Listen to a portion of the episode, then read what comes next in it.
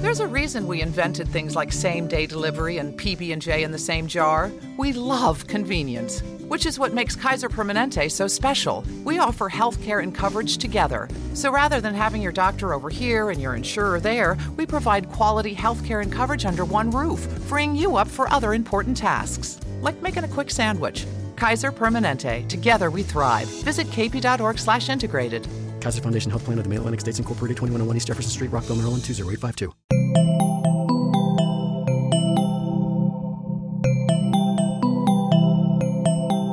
Estás escuchando Posta, Radio del Futuro. A continuación, Hodor, Hodor, Hodor.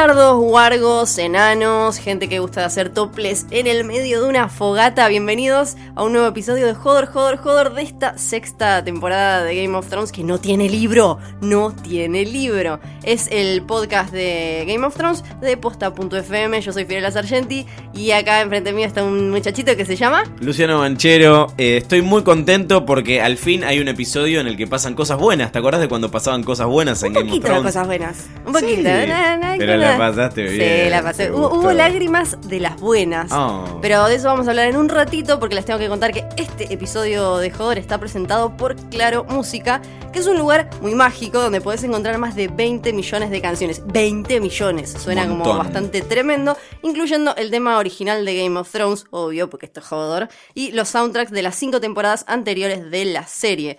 También, obviamente, cuando salga el de la sexta, que seguro va a estar muy bien, también lo vas a tener ahí. Bájate la app de Claro Música a tu teléfono. Es gratis, lo que es clave porque es hermoso todo lo gratis para todos los usuarios de Claro. Entra ahora en claromusica.com. Viste que en todas las temporadas invitan a una bandita indie a hacer eh, alguna de las canciones. Amo, del los libro. amo, amo. Me fascina eso. Así que sí, ahí están también. Eh, un capítulo de. Más que cosas buenas, momentos épicos en los que hinchás por el personaje. Exacto, me parece que fue ese bálsamo que necesita el televidente para que eh, sentirse bien durante un rato y ellos además para sacarse un poco el mote de que son eh, misery porn, como les dicen, que es como que uno lo mira para sentirse ah, mal y es todo horrible. ¿Cuánto te parece que influye que no estén basándose en los libros eh, para, para empezar Para- a meter cosas buenas? para poder ir equilibrando Claro. eso y no sé, no, no, no, lo tiene un poco también eh, en los libros, ¿eh? Lo que pasa es que hay de, tanto en los libros que lo, lo lindo queda muy perdido por ahí. Antes de empezar a hablar del capítulo 4 de la temporada 6, que se llama Book of the Stranger, eh, hablemos de otro capítulo que salió esta semana. Sí, salió un nuevo capítulo de Winds of Winter y nuevo, tómenlo con comillas gigantes, tan grandes como el edificio este de Radio Colmena en el que estamos. ¿Por qué? Porque en realidad eh, George R.R. Martin viene leyéndolo en convenciones desde 2011. Ok. Deja de robar, gordo. Deja de robar. Él ya venía, vieron que hay varios capítulos adelanto. Este lo venía leyendo, no estaba publicado, ahora lo publicó. Y para colmo es de, si querías saber algo de la serie, lo hicieron muy bien, supongo que esto estará hablado. Es de un personaje que ni siquiera apareció, que es Ariane, la Sí. hija de Doran Martell. O sea, estamos hablando de Dorn. Doran Martell se murió en la serie. Ariane ni siquiera eh, entró, eh, apareció en juego, que es la que mencionamos ya acá en Hodor. Intentaba, quería ella también como reclamar eh, ser la heredera de- del trono de Sanspierre porque ahí podían heredar las mujeres y por eso ella quería poner a Marcela, a Marcelita, nuestra difunta Marcelita, Marce. en el, en el Iron Throne. Así que no nos importa para nada este capítulo viejo de Winds of Winter que publicó Jorgito. No le importa ni a los que leyeron los libros ni a los que no leyeron los libros. Cero, cero, cero. Bueno, Book of the Stranger, entonces, es el nombre de este capítulo que... ¿A qué hace referencia? Hace referencia a, vimos que eh, él le dice, el High Sparrow le dice a Marjorie, ah, vos eh, leíste el, el libro de la estrella de siete puntas, que vendría a ser como la Biblia, el Evangelio, digamos, de la fe de los siete, que tiene un libro para, para cada uno de estas eh, deidades, o como sea que, que se le llame exactamente, y el de The Stranger es el, el, que, al que hace mención el episodio, que tiene que ver con la muerte, con lo desconocido, con la oscuridad y con un montón de cosas, que también está un poco, lo, lo usan y está un poco relacionado con eh, los Faceless Men, los amigos de Arya. Sí. Bien. Ese es el Book of Stranger. Perfecto. Si te parece bien, comenzamos por donde estamos comenzando siempre en los últimos episodios, que es en Castle Black. Ahí del otro lado del, del muro. Eh, había visto algunos preguntando en Twitter. Pero, ¿cómo puede ser que John se vaya por ese lado si la puerta está del otro? Error de continuidad. Y en Estaba realidad, yendo a mear, estaba Pará, yendo a mear. Estaba armando, está bien que dijo renuncio, my, my watch has ended, pero déjame armar la mochilita por lo menos, no me estoy yendo del castillo No tenía ni campera, amigo. No tenía ni. no, dejale agarrar la campera antes de salir. Así que tuvo un ratito ahí para, para lamentarse y decir, me mataron, estoy cansado de pelear. Tengo las siempre. bolas llenas, le dijo. Sí. Es y- que yo igual un poco lo entiendo, porque Claro. después de que te matan, Porque aparte lo que le está diciendo, eh, le, le están diciendo a él es medio como, che, la verdad es como que poné huevos, amigo, quédate acá. Y él le dice, me mata, ¿qué más huevos querés que ponga? Me mataron literalmente. De hecho, no sé si dice algo tipo que quiere ir al sur a tomar sol. Sí, sí, un sí, sí. poco. Get warm, dice, sí, a, a calentarse un poco, que es casi, es algo humorístico viniendo de Jon Snow, le metió como una leve alegría. Y después llegó el, para mí, para mí, para mí, el mejor momento del episodio, si bien después vamos a hablar del Sí. otro, bla, bla, bla, que es el reencuentro de dos personajes que en realidad nunca estuvieron juntos en la serie. Ah, es- es- te iba a preguntar eso porque ya mis recuerdos están tan borrosos que no sé ni siquiera si compartieron tiempo en, en Mm, pantalla. no. Siento que sí. Esto sí, en, en escenas muy eh, generales, si no me acuerdo mal, puede ser que en alguna, pero... Porque viste eh, que ella le pide perdón por el maltrato. Sí, en pero en el, en el en estos eh, mini, mini charlitas, documentalitos que sacan después de los episodios, dicen que nunca estuvieron juntos en escena, nunca cruzaron palabra, pero me parece que eso también habla de lo bien que está hecha la serie en un montón de cosas, que estos dos personajes a los que nunca vimos hablando juntos, sabemos el vínculo que van a tener y cómo van a reaccionar cuando se encuentren. Me encantó el momento del, del ingreso de, bueno, Sansa, eh, que también llegó con Brienne y con Podrick. No sé si, si, si percibí bien las miradas entre Brienne y Tormund. Claro, porque aparte después en la mesa también pasa, Sí, sí, sí, como que se está comiendo un huesito y le dicen... Ella me parece que no quiere saber mucho en No, realidad. ella está medio como, ¿qué hace, señor? Saque, salga de acá. Fuera, asqueroso". colorado, horrendo. Horrendo, yeta, cualquier cosa le dice. Mufa. Y eh, sí, algo, o tienen que, para mí, aunque sea un chistecito más, lo tienen que seguir y sería bastante interesante. Y lo que más me gustó del reencuentro de Sansa con John fue que ella, aún pidiéndole perdón después cuando están tomando la sopa frente al fuego, diciéndole, no, yo la verdad es que era mala con vos porque me creía un montón de cosas, o sea, admitiendo sus errores, errores que tenía de muy piba en realidad, eh, a los cinco segundos ya le está dando una orden, perdóname, le dice, y él le hace como una sonrisita muy linda, que no lo vemos feliz desde que murió Ygritte, básicamente. Nunca más lo vimos feliz. Eh, ella aparece también muy convenientemente en un momento en el que él duda de qué hacer, me voy de vacaciones, me mataron, todo lo que decíamos recién. Ella vendría a ser el motor de lo que todos queremos que pase, que es, mira, Winterfell está todo mal. De hecho, él dice algo muy lindo en el momento que es, eh, no tendremos que habernos ido de, de Winterfell. Sí, los dos, sí, sí, no, sí. no, no, se No, hubiese- no. no se hubiesen ido. Eh, y ella lo quiere convencer de que tienen que recuperar la casa de la, de, de la familia. Hay, hay dos temas para mí en este episodio. Uno es eh, mujeres al poder, mujeres diciéndole a hombres, amigo, déjame, dame el volante que vos no estás manejando esta cosa bien.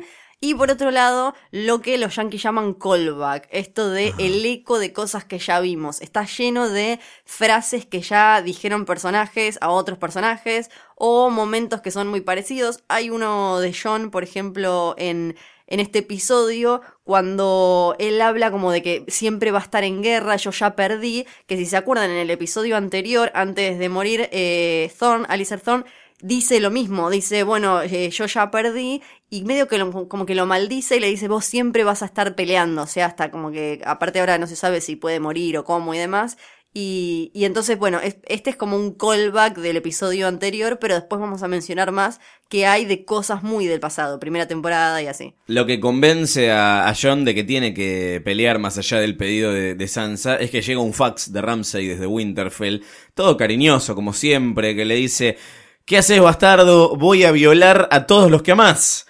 Eh, más o menos. Caman sí, vení, mira. Caman le dice. sí, qué lindo. Que eh, esto ya lo mencionamos en la primera temporada de Hodor, en los libros. Ah.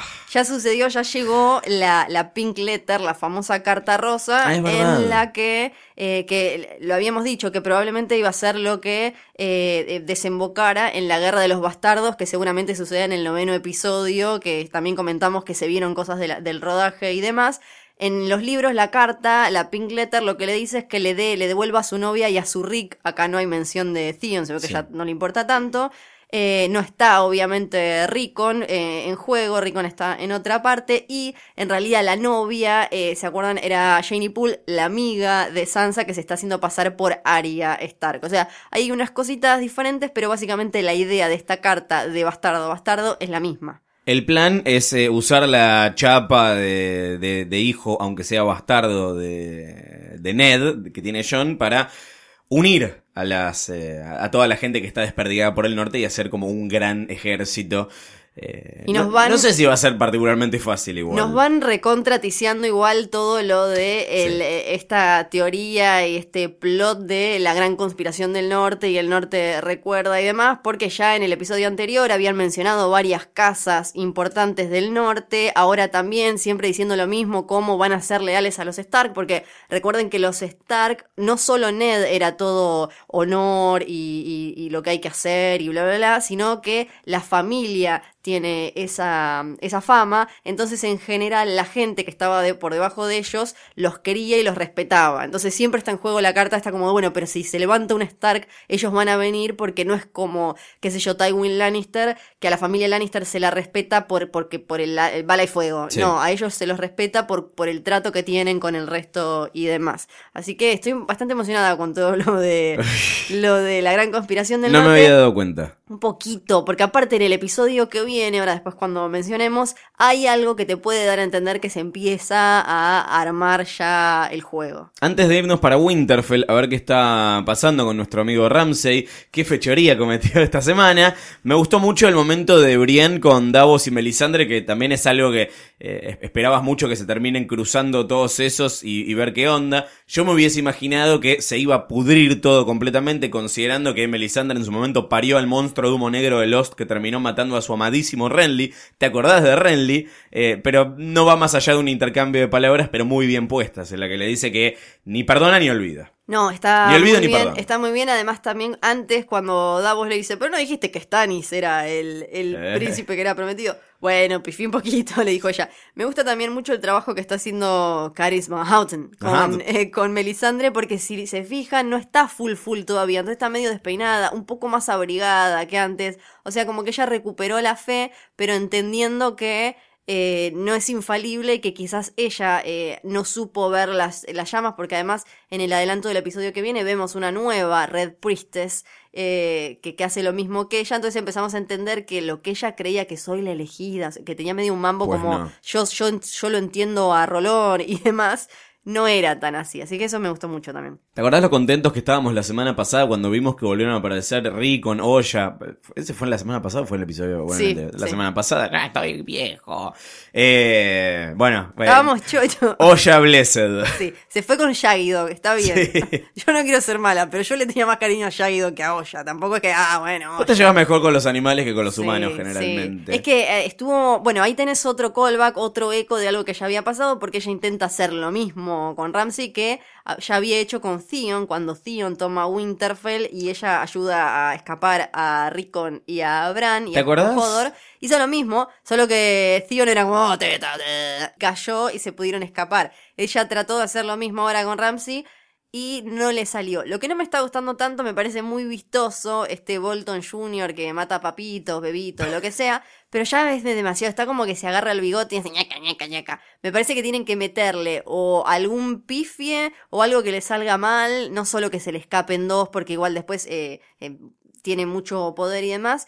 Y un poquito al- algún matiz, algo como... No, y no, y es Le negro. vimos uno al en el primer capítulo cuando estaba recordando a, a su noviecita muerta, un poquito, pero me parece que le falta algo, Pero eh, ¿no? incluso ese matiz estaba hecho nada más que para que funcione el chistecito del final, que es la de comer a los perros, que es eh, 100% Ramsey.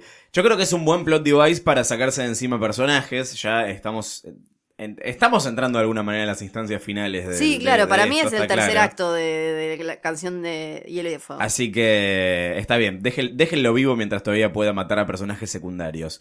Eh, lo que se viene, lo venimos anticipando hace varios capítulos, es la confrontación entre los bastardos. Sí, que eso va a ser tremendo pa- para seguramente sea en el noveno episodio la gran batalla, la que vi- la vendieron como nunca usamos tantos caballos, nunca no sé qué. Vimos en el rodaje que había eh, hombres eh, prendido fuego, la clásica X de los Bolton con el tipito desollado, es que se dice, Sí. Flateman. Sí, Eh, el muñequito de Clarín. Exacto, dado vuelta. No sabemos quiénes van a ser, si van a ser solo aliados de los Starkos, si va a ser alguien importante. Así que va a estar muy bien todo lo que va a estar pasando por ahí. Ve- hablando de cosas que tienen que ver con Sansa, ¿te acordás de Littlefinger? Volvió a aparecer, estábamos diciendo en el capítulo anterior, ¿dónde está Littlefinger? Volvió a aparecer en el valle y el que volvió a aparecer también es nuestro querido Robin Arryn, que no te invoca una flecha. Una, una sola de todas. Y, y el viejo de atrás, bueno, mirándole como pibe, una sola. Pero estaba contento, o sea que te das cuenta que no- una ya era demasiado para él. Debe ser, debe ser difícil de tratar ese muchachito, pero Littlefinger sabe tratar con el muchachito, sabe cuáles son los botones que tiene que tocar para ganarse el favor de este señor que sigue siendo el amo del valle, eh, de todas maneras. Y cuando el viejo este, me gusta porque le dice, vos te habías llevado a Sansa para casarte y ahora me enteré de que se casó eh, Pues con se le había Ramsay". Claro, la idea era, era casarla con uno de los, Sí. uno del valle y demás, y los recontra remil cagó, obvio, porque Littlefinger tiene 80 planes al mismo tiempo.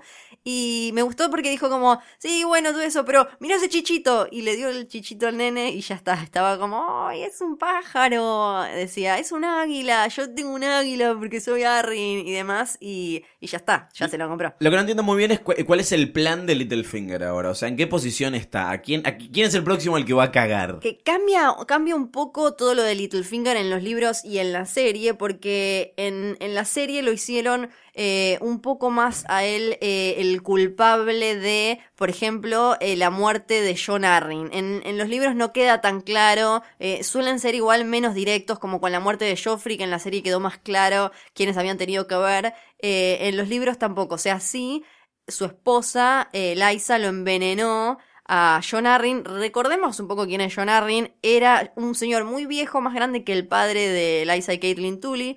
Y él había sido mano de Robert Baratheon porque los había tenido como pupilos a Robert eh, y a Eddard Stark y tenían un vínculo muy fuerte. Cuando arranca toda la rebelión, todo lo- un poco lo que venimos hablando en los episodios pasados, eh, el, rey Aerys le dice, entrega estos pibes, dámelos, dámelos. Él no los quiere entregar, se suma a la rebelión.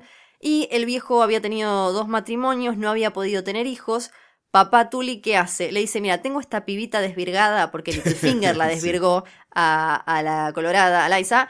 Y eh, ella había quedado embarazada, pero él la había hecho abortar, el padre. Entonces le dice, mira, tengo esta pibita, te viene desvirgada, pero sabemos que puede tener pibes porque yo la hice abortar. ¿La querés? Viene con todos los plugins instalados. Claro, le dijo, está actualizada, está todo.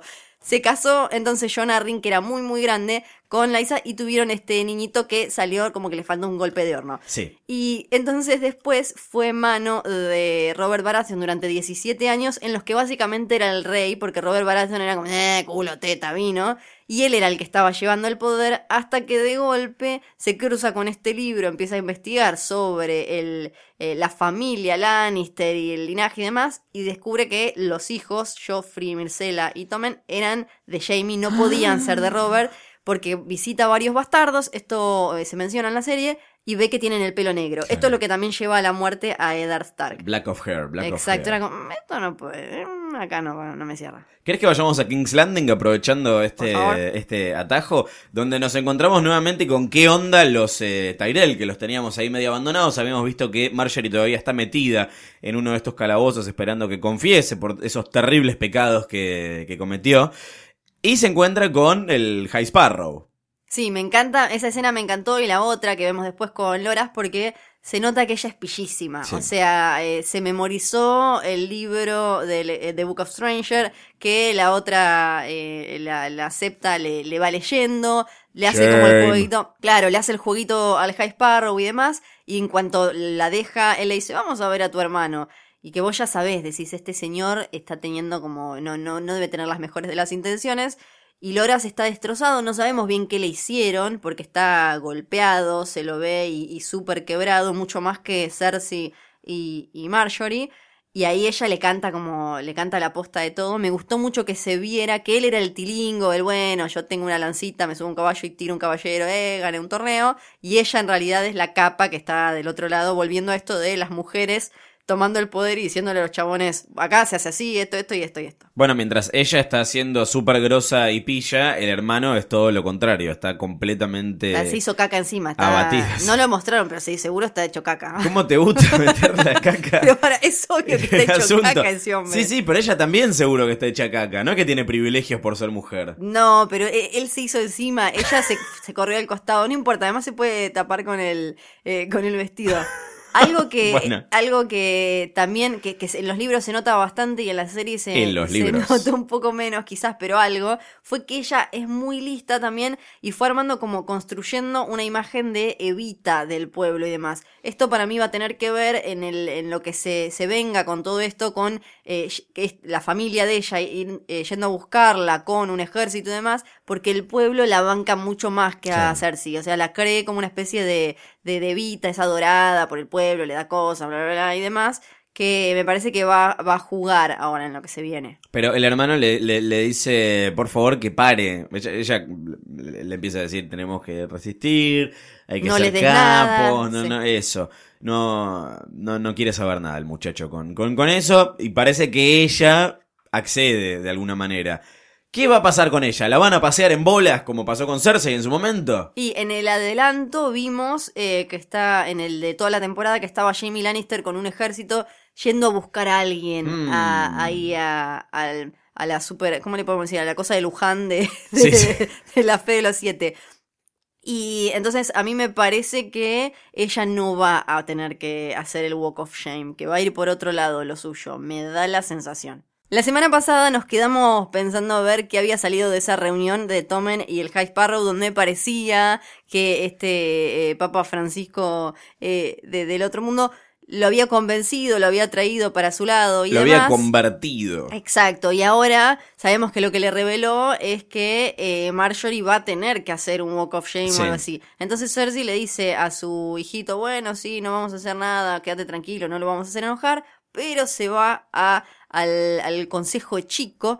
La, obviamente siguen sin quererla ahí y empiezan a tramar este plan de, bueno, entonces no vamos a ir los Lannister porque vos, eh, tío Kevan, le dijiste a Tommen que no ibas a hacer nada, pero mandemos a los Tyrell y entonces ahí eh, vamos a poder sacar a Loras y Marjorie y acomodar un poco toda esta situación tremenda. Es muy de hermanos el episodio. También, creo que es uno el tercer tema del capítulo, si te fijas, arranca con eh, John y Sansa, tenemos a Cersei y Jamie que están trabajando más en grupo, en dupla que nunca, tenemos eh, este otro momento entre Loras y Marjorie, Eh, tiene también mucho de esto porque... Si se acuerdan, acá mencionamos que Benioff y Weiss habían dicho que un poco el tema de la temporada tenía que ver con esto de volver a casa. Y se nota cada vez más todo esto de el, eh, como el renacer, el renacimiento, volver a casa, convertir, es como volver a lo viejo pero reconvertido, ¿no? Y, y ahí también se ve esto de el eco de momentos y lugares y frases que ya se dijeron, como todo muy temático. Hablando de hermanos que vuelven a casa,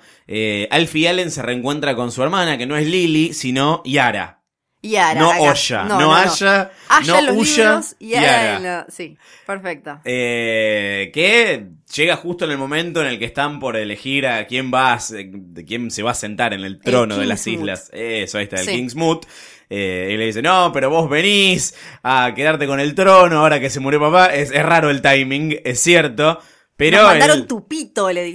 Claro. y él le dice, no, en realidad te voy a, te voy a bancar. Yo, te- contás con mi voto para esta difícil el- elección. ¿Cuánto hace que no se cruzan estos dos? Cuarta temporada, si no Desde me- la, la vez que, trató de rescatarlo. Ella trató de rescatarlo, Sí. él estaba en su versión más eh, meado en los pantalones, mordisqueado, roto y todo, que nunca estaba así, un- era un Gollum eh, descerebrado.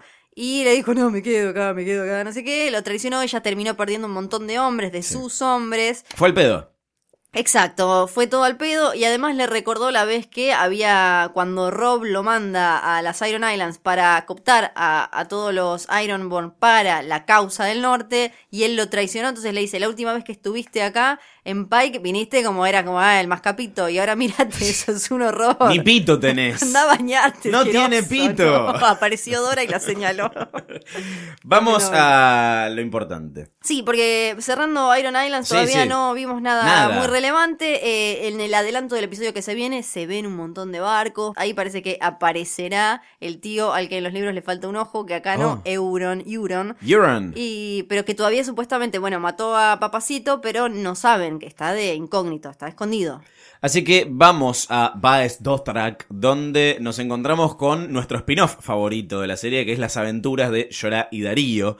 Eh, me gusta decirle Darío. Sí, Dario. Marcela y Darío, Marce- está perfecto. Rolor. Dario. Que, bueno, eh, se muestra de la manera más boluda del mundo que está con el chancro ese Se de le la muerte. la camisa es un tarado, se le abrió, cerrátela, boludo. Y el otro está, hay que decir que está bien, eh, no hay que estigmatizar al enfermo, pero está bien, yo tampoco le doy mi espada, ¿no? No, no, no, no, deja, no. deja, lo ordeno yo, lo ordeno Bueno, yo. pero eso le vino bien Sí, claro. porque se la guardó y después fue lo que terminó salvándole la vida cuando se meten en el templo ese, en, en la, en la ciudad, la ciudad de Dos, Dothraki es espectacular, todos cogiendo la calle, Yo no puedo dejar de haciendo pensar. asados de no, caballos. sí, el olor asqueroso que debe haber ahí. Porque si King's Landing debe oler mal, hay eh, ese lugar en el que están vomitando, cagando, y cogiendo y todo comiendo al mismo tiempo. Es un asco, un asco total. Pero sí, van y justo tienen súper buen timing porque ella está saliendo a hacer pis. Sí, sí, sí, hola, y se hace amiga. Anda, anda a mostrarle al baño.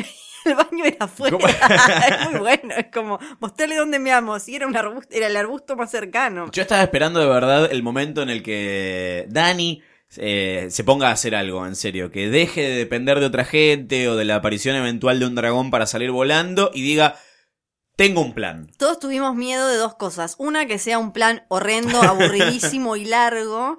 Y la segunda es que, que parezca Drogon y otra vez Dani fuera salvado. Porque hay que decir, eh, Daenerys tiene la calicia un mon- tiene varias escenas, varios momentos en las temporadas muy claves de los que son los más llamativos que le quedan al público. En general, cuando uno va a Dracarys, o sea, tuvo. Pero en realidad son como dos o tres truquitos que ella va repitiendo. Sí. Y este me gustó igual porque se había usado de otra forma y es de nuevo acá un eco, un callback de lo que vimos en el final de la primera temporada cuando ella se prende fuego con eh, el cuerpo de Caldrogo y los huevos de dragón. Ahí es cuando nacen sus bebecitos y cuando ella eh, aparece como eh, The Unburned, que como es que en español la que no se quema, o no me acuerdo cómo dice en español. Eh, la que no se quema. Eh, ponele que así, algo así. Y ahí hay todo un debate que viene, lleva años y años, porque viene de los libros, eh, de antes de que arrancara la serie, que es esto de cuánto se pueden quemar y cuánto no los Targaryen, porque en ningún momento te aclara y te dice que todos son a prueba de fuego y que todos pueden pasar por lo mismo.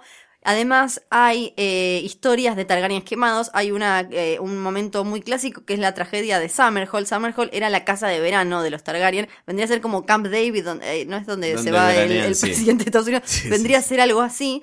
Y en el año 259, antes de la conquista de, de- después de la conquista de Aegon, perdón, eh, se quemó todo porque parece que estaban ahí eh, los Targaryen haciendo pruebas para tratar de- con esta obsesión de volver a tener dragones y demás, magia y todo eso, se les prendió fuego todo el castillo y se murió el rey Aegon V, eh, Duncan de Toll, que es el que tiene los libros, el- el- las historias separadas que hay de, de George R. R. Martin, y el heredero al trono. Ese mismo día, en ese mismo lugar, eh, también nació Raegar. Y Raegar tenía un- una cosa muy cercana con Summerhall, con este castillo quemado. Y por eso también venía toda la historia de que Raegar podría haber sido el príncipe prometido porque nació en el medio de, de- de- de- de- de todo este drama con fuego, ceniza y bla, bla, bla. Podría, pero no fue. No, no Eh, fue. Me sorprende lo rápido que quemaron todo este, toda esta trama. Eh, yo pensé que de verdad lo iban a estirar Menos mucho mal, más. menos mal. Y, porque- tipo, y ya Dani tiene un ejército. Ahora, tiene otro ejército más. Otro ejército tremendo. Sí, eh, para cerrar el tema del fuego, Sí. George eh, RR, eh, nuestro amigo, Grr. aclaró en un momento eh, que no todos los Targaryen podían sobrevivir al fuego, así que ese para mí es todo. Se entiende que ella es una Targaryen más poderosa y por eso es que muchos creen que es eh, el príncipe que fue prometido y demás. Para mí tiene sentido que ella no se queme. Ahora, ¿qué va a hacer con toda esa gente que tiene? A los anteriores los terminó medio perdiendo, se le murieron un montón, se le fueron y demás. Ahora que tiene todo ese calazaroso totote, Ah. ¿qué va a hacer? Eh, mientras tanto, en Merín, mientras Dani toma el camino del fuego y la violencia que tanto nos gusta, Tyrion va por el lado de la diplomacia. Tiene un momento muy, muy gracioso en el que un poco se burla de toda, de, de- de- de- de toda la declamación del CV permanente que hace Dani de. No soy. eh, no La soy madre de la dragones, no definitivamente no soy la madre de los dragones.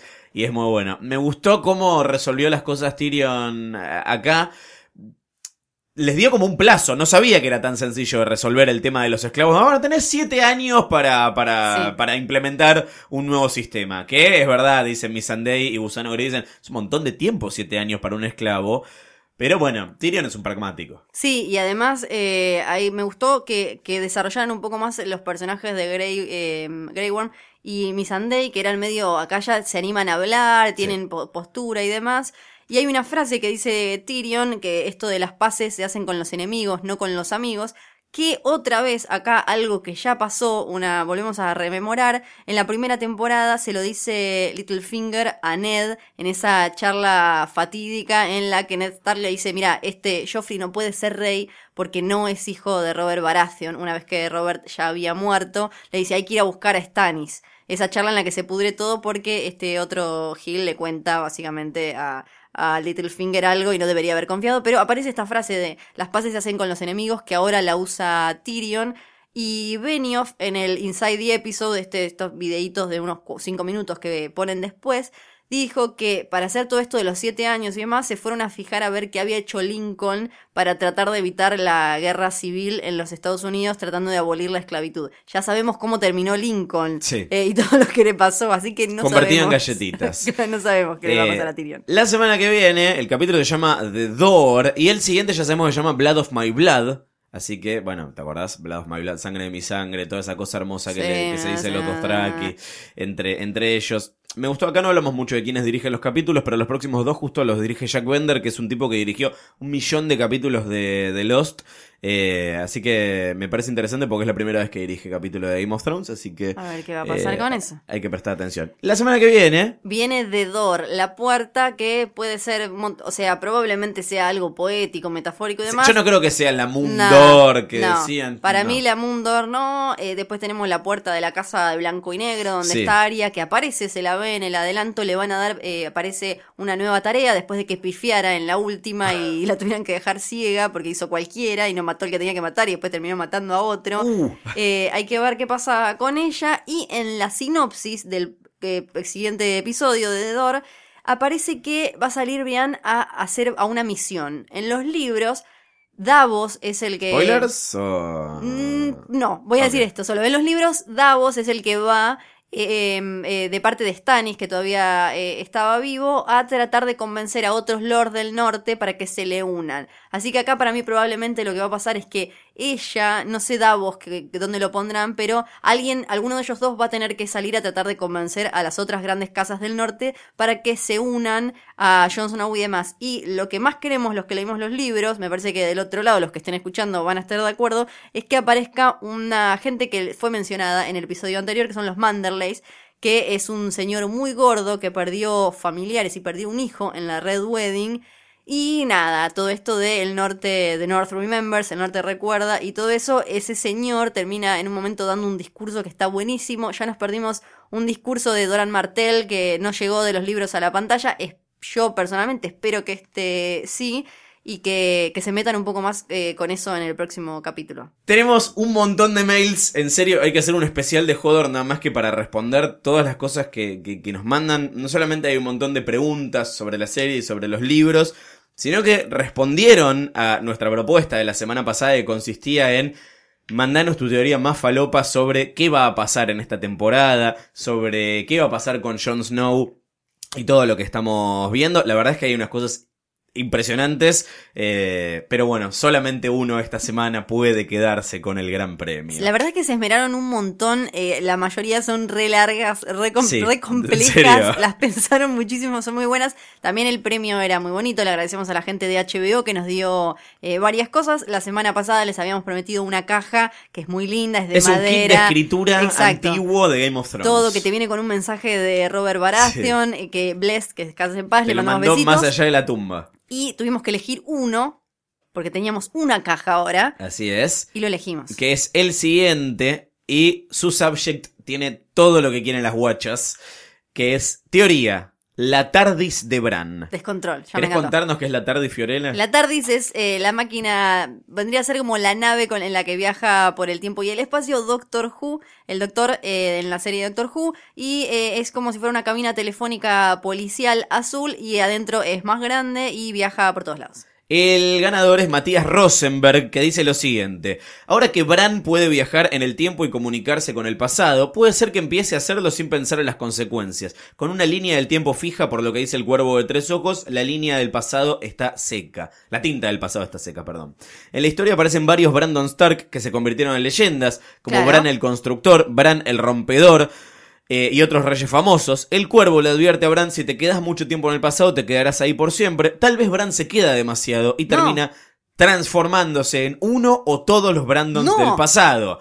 También pudo haber viajado en el tiempo y poseído a todos los Brandons para tratar de arreglar la historia. Ajá. La mejor parte sería que Bran, intentando arreglar los problemas de todos, le, le susurre a Aerys eh, Targaryen, el Aerys II, el rey loco, y termine siendo la causa de su locura. Muy buena. Postdata, pudo haber sido el cuervo de tres ojos el que, le lle- el que llevó al rey a la locura y por eso está tan preocupado de que Bran no altere el pasado.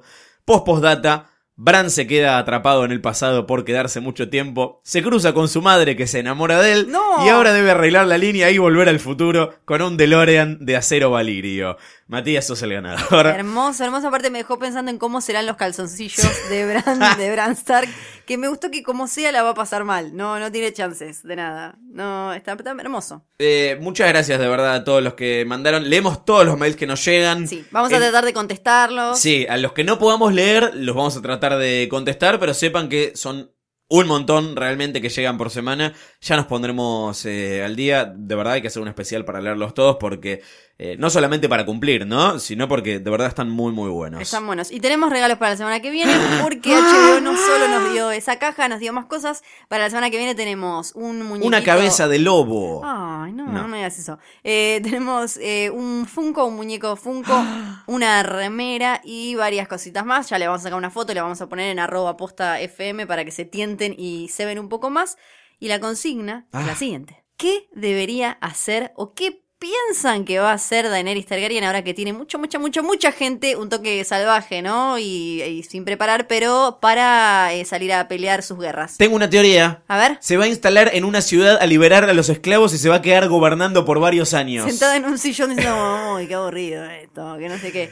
¿Qué va a hacer? O eh, hay dos opciones. Sí. Pueden decir qué creen que es lo mejor para ella, que lo que debería hacer, y qué creen que es lo que va a hacer. Efectivamente, una más práctica y otra más volada. Exacto. Nosotros premiamos la creatividad, como fue en el caso de Matías, y como Matías y un montón de gente nos pueden escribir a jodor.posta.fm porque nos gustan los mails, porque somos re old fashioned, jodor.posta.fm y además porque hay más espacio para, para explayarse que eh, Twitter y, y demás. Así que manden, la semana que viene leemos y elegimos otro ganador o ganadora.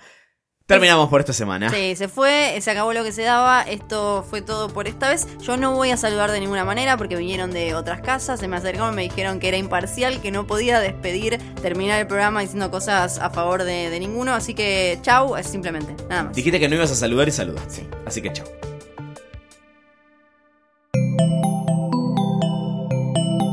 Si te gustó este episodio, hay mucho más para escuchar en Posta. Conoce todos nuestros programas en posta.fm. También podés llevarnos en tu teléfono.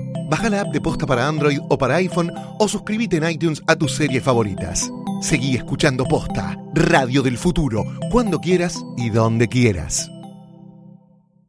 Free stuff is awesome, but free stuff that will spice up your bedroom is even better. Just go to adamandeve.com and select almost any one item for 50% off, and then we'll load on the free stuff. Just enter this very exclusive code, MUSIC, at checkout, and you'll get 10 tantalizing free gifts, including a sexy item for him, a special toy for her, and a third item you'll both enjoy. And for your viewing pleasure, six free spicy movies on DVD. Plus, free shipping! Always sent in discreet packaging. So go to adamandeve.com now. Get 50% off plus 10 free gifts when you enter the exclusive offer code MUSIC. That's M U S I C, because without it, no free stuff. That's music at adamandeve.com.